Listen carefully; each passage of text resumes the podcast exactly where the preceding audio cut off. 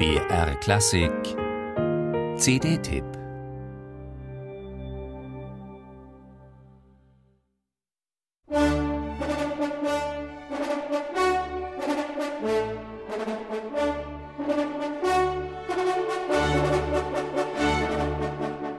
Lustig schmettern die vier Hörner in der D-Dur-Symphonie Nummer 31 von Joseph Haydn. Beim Scottish Chamber Orchestra klingen sie besonders knackig und pfiffig. Verwenden die Musiker bei Haydn doch Naturhörner, Naturtrompeten und alte Pauken. Die Streicher und Holzbläser hingegen spielen auf modernen Instrumenten. Und diese Mischung ergibt einen wunderbaren Klang, denn Robin Ticciati sorgt am Pult für Homogenität und Transparenz. Die Symphonie mit dem Hornsignal ist ein früher Geniestreich Haydns. Formal schwankt sie noch zwischen Concerto Grosso, Divertimento, Sinfonia Concertante und Serenade, wie der zweite Satz bezaubernd demonstriert.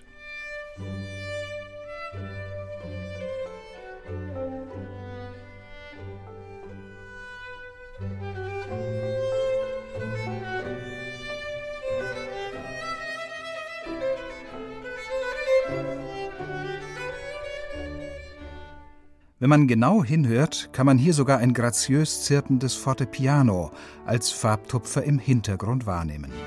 Solcher Detailreichtum zeichnet Robin Ticciatis Haydn-Interpretation ebenso aus wie seine unbändige Musizierlust, die etwa zu Beginn der mittleren D-Dur-Symphonie Nummer 70 prachtvoll zur Geltung kommt.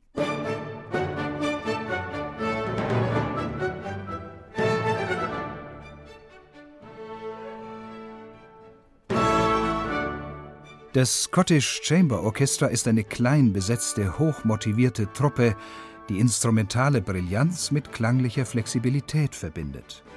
Ebenso wie Ticciati verfolgen die Musiker ganz selbstverständlich und gar nicht dogmatisch einen historisch informierten Ansatz, der auch der späten D-Dur-Symphonie Nummer 101 zugutekommt, 1794 für London geschrieben. Ihr Beiname Die Uhr stammt nicht von Haydn, konkrete Tonmalerei wäre ihm zu banal gewesen. Mit dem eigentümlich tickenden Motiv im Andante wollte er vielmehr das Phänomen der musikalischen Zeit und ihrer kompositorischen Ausgestaltung thematisieren. Der Satz ist auch eine Reflexion über das Verhältnis von Metrum und Rhythmus, eine für die Wiener Klassik zentrale Frage.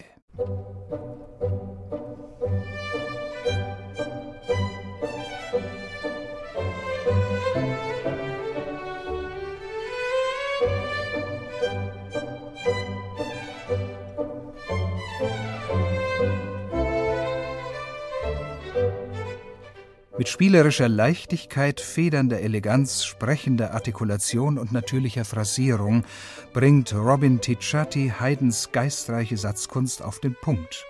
Mit drei D-Dur-Symphonien aus drei kompositorischen Lebensphasen wird die stupende Entwicklung des Symphonikers Haydn exemplarisch vorgeführt, eine Schule des Hörens, wie sie charmanter und lebendiger nicht sein könnte.